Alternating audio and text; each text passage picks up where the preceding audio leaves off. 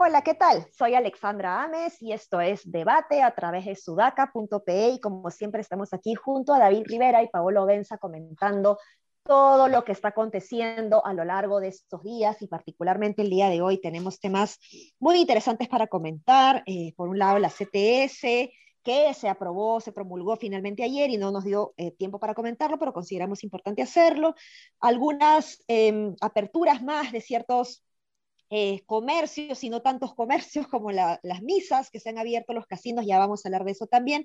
Pero me gustaría empezar con ustedes para conversar sobre lo que ha pasado en Piura. El día de hoy el eh, presidente Sagasti eh, viajó para entregar las vacunas y ha habido un problema porque en plena ceremonia pues se han retirado el gobernador de Piura y el alcalde eh, aludiendo que no los han dejado hablar, ellos estaban mortificados al parecer porque les llegaron apenas alrededor de 9.300 vacunas de Pfizer, cuando en una reunión de trabajo con el MINSA se había acordado que le iban a llegar eh, 80.000 vacunas.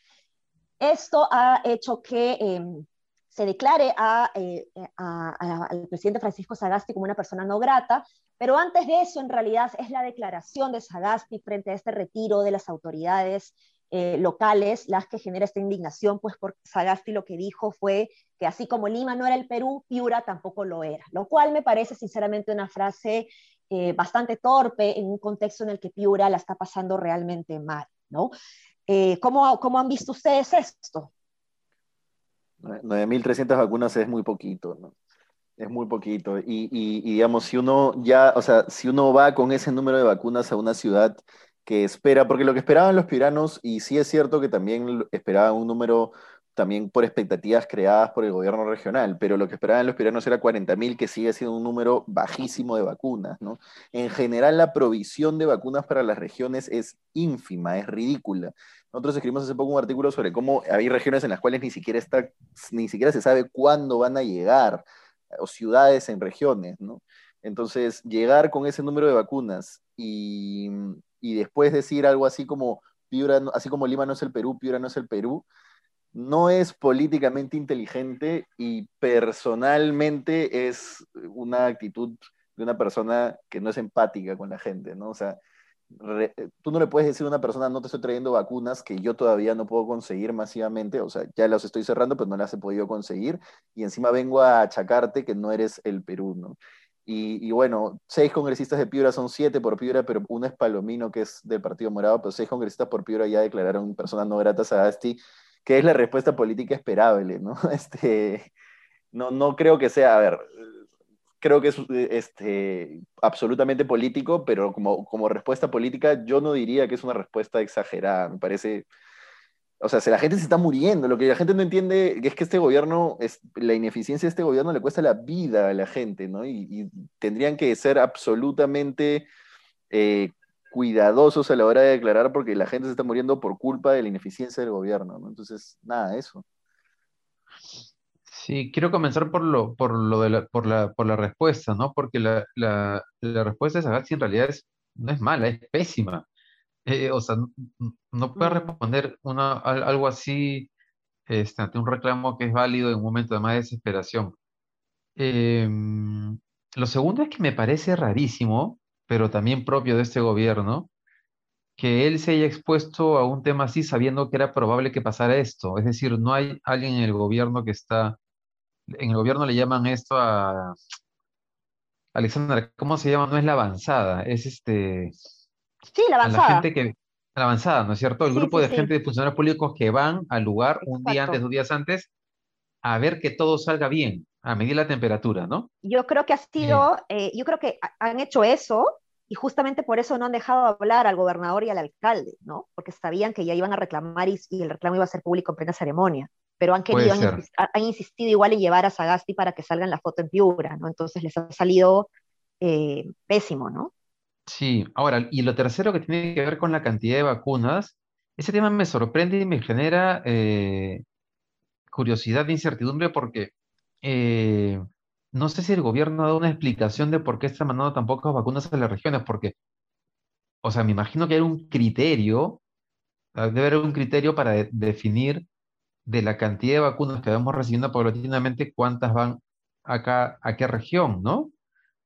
Pero no, no recuerdo haber escuchado el criterio de esa distribución geográfica, digamos. 9.300 vacunas, y justo lo estoy revisando así rápidamente, es menos que el número de votos que ha sacado cualquiera de los congresistas de Piura. Es como un tercio, o sea, es, es un número ínfimo, porque tú, en, Piura tú entras, pues, o sea, han entrado con 13.000 votos eh, al Congreso por Piura. o sea, eh, y, y, y, y 9.300 es incluso menos que esa cantidad de votos. Es increíble la cantidad, poca cantidad de vacunas que le han destinado a Piura, que no es una ciudad menor. Piura es una ciudad muy grande. Y además de las más golpeadas, la que tiene más tasa de letalidad en este momento, ¿no? O sea, es de las que más tiene, ¿no? De la libertad, Piura e Ica son las que están ahorita en, en una situación crítica, ¿no? Entonces, efectivamente, David, creo que es eh, eh, importante que nosotros podamos conocer, o sea, los ciudadanos en general podamos conocer un poco el criterio eh, para escoger la, priorización de, la entrega de las vacunas, ¿no? Esto es, esto es muy, muy importante. No sé si quieren comentar algo más al respecto. No, no. No, no, sobre este Pasamos entonces eh, que, eh, al siguiente punto, y es que, bueno, en medio de toda esta situación, en donde, como es evidente, pues los, eh, las cifras van, van de mortalidad va, creciendo cada vez más, lamentablemente, em, se ha dispuesto ya la apertura de casinos y tragamonedas. Y por otro lado, también se ha permitido las misas, ¿no? Con un 20% de aforo Em, pero esto seguramente va a traer mucha tranquilidad pues a, eh, a los adultos mayores creyentes que eh, querían ir a, misa seguramente de manera física. Eh, ya hay personas vacunadas que quizás puedan sentirse con mayor confianza de, de, de hacer un acto de, presencialidad en la misa y bueno, para los casinos y tragamonedas es un, finalmente un centro de entretenimiento que yo particularmente no, no apruebo y que creo que se tiene que regular mejor en realidad. Es, a través de los impuestos ahí que se, de, todos los ingresos que se generan. Pero ¿cómo ven ustedes esto? ¿Ustedes creen que a medida que las cifras de muertos van creciendo, es, está bien ir abriendo más eh, espacios eh, que, promuevan aglomeración? ¿Cómo lo ven ustedes? No, yo, abrir los casinos no tiene ningún sentido. Abrir las misas puede tener un sentido político, pero abrir los casinos, más que por el lobby que puedan hacer las asociaciones de, de casinos, no, realmente no le veo ningún sentido. O sea, si, eh, digamos, la gente se está, vuelvo a repetir la idea que daba hace un rato, y ahí creo que la gente no lo está dimensionando, la gente se está muriendo más que en cualquier momento de la pandemia. Es una cosa descomunal, no puedes abrir los casinos en este momento. Las misas, bueno, se entiende, es un tema mucho más político porque tienes que darle a un grupo determinado de personas la posibilidad de vivir su fe, porque ya, están, ya te lo están reclamando de manera demasiado grave, pero los casinos no, la verdad que no le veo ningún sentido, este, más, que, más que por el hoy, porque además eh, los casinos no son pues los textileros, ¿no? O sea, la, industria del casino, por decirlo de alguna manera, no es la industria textil que es extensiva en mano de obra, que tienes un montón de gente trabajando, montón de gente que depende de eso, etcétera, etcétera, etcétera creo que habían otras salidas. A los casinos puedes darles, eh, encontrarles otras salidas, no necesariamente esa. Pucha, sí, es como, es como, es como un símbolo así como que ya, ya tiramos la toalla, hay que generar empleo como sea y, el costo de la salud y lo, ya, o sea, ya está, ¿no?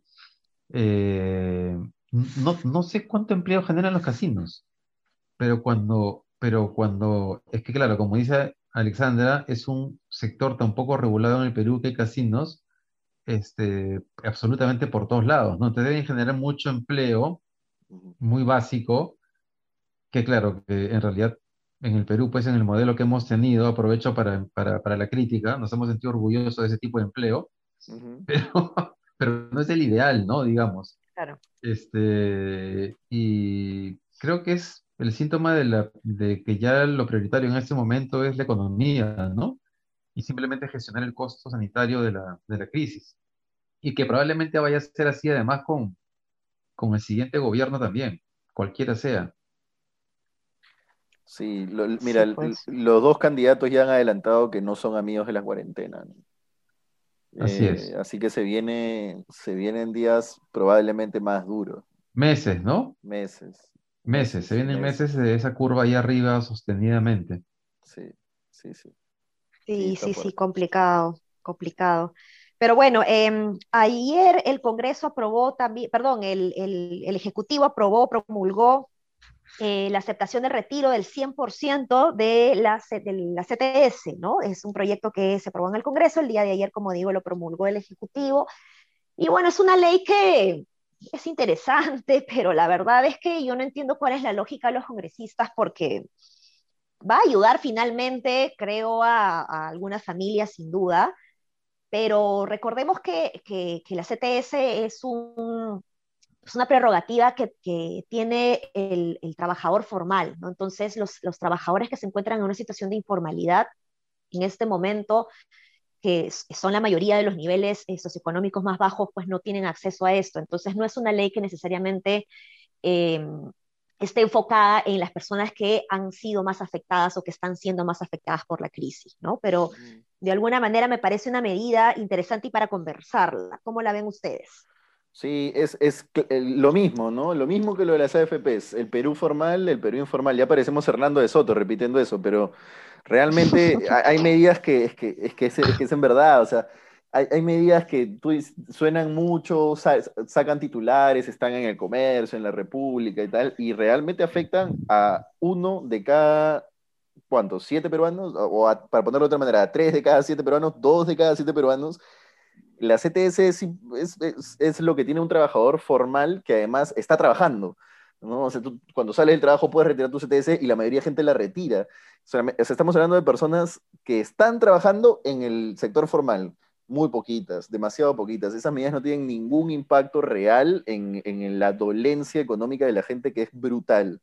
O sea, estamos hablando de nada. Y el gobierno la promulga para no chocar con el Congreso, pero Incluso yo creo que si el gobierno hubiera puesto el pie y hubiera dicho no, no hubiera, no hubiera habido mayor problema porque la gente no tiene CTS. es así. Eh, bueno, pero algún alivio genera, ¿no? Y además, me imagino que es una manera indirecta de meterle dinero a la economía. El problema que arrastramos en el Perú es que nuevamente la gente se queda sin un seguro de desempleo. Quizás por eso. Aunque ahora, ahora, viendo de la otra manera, estamos en un momento de alto desempleo, entonces o sea, justamente para eso es, ¿no? Se supone. No, pero lo que pasa es que es que cuando te votan, o sea, cuando renuncias, ya, puedes, retirar el 100% de tu, de tu... Es verdad, tienes razón, claro, en este caso no es que, claro, no es que te hayan votado, ¿no? Es para los trabajadores que están... Sí, yo en realidad creo que todo este tema de la compensación por tiempo de servicios, hace tiempo requerimos un seguro de desempleo y está, está mal, eh, y va a ser un alivio para la economía en el corto plazo. O sea, eso creo sumado al tema de las tragamonedas, creo que de alguna manera refleja lo que el gobierno está intentando hacer, ¿no? Y es que es meterle, como sea posible, meterle plata y generar empleo en la, en la economía y simplemente asumir el, costo sanitario que venga. El siguiente gobierno tiene un chambón para, para, para tratar de no solamente manejar la crisis sanitaria, sino para eh, planificar cómo vamos a volver al equilibrio fiscal, a que la gente vuelva a tener ahorros para un futuro desempleo, este, qué vamos a hacer con el sistema de pensiones. Y lo peor de todo es que, tal vez no hagan nada de eso, ¿no?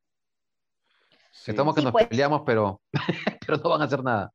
Sí, pues yo creo que igual es una medida que de alguna manera ayuda un poquito, no a llegar necesariamente a las personas más afectadas por la crisis, pero digamos una persona eh, que está con un trabajo estable, formal y puede retirar el 100% de su CTS, quizás pueda aprovechar en invertir en hacer una remodelación en su casa, eso va a permitir contratar a obreros, ¿no? Para poder hacer esta remodelación, entonces de alguna u otra manera va a ayudar un poquito, me parece, a estimular la economía, eh, pero yo no sé también si la gente que está en este momento en una situación formal quiera sentirse eh, con el riesgo de sacar el 100% de su CTS sabiendo que en cualquier momento pues las cosas pueden eh, ir mal para la empresa en la que está trabajando. ¿no?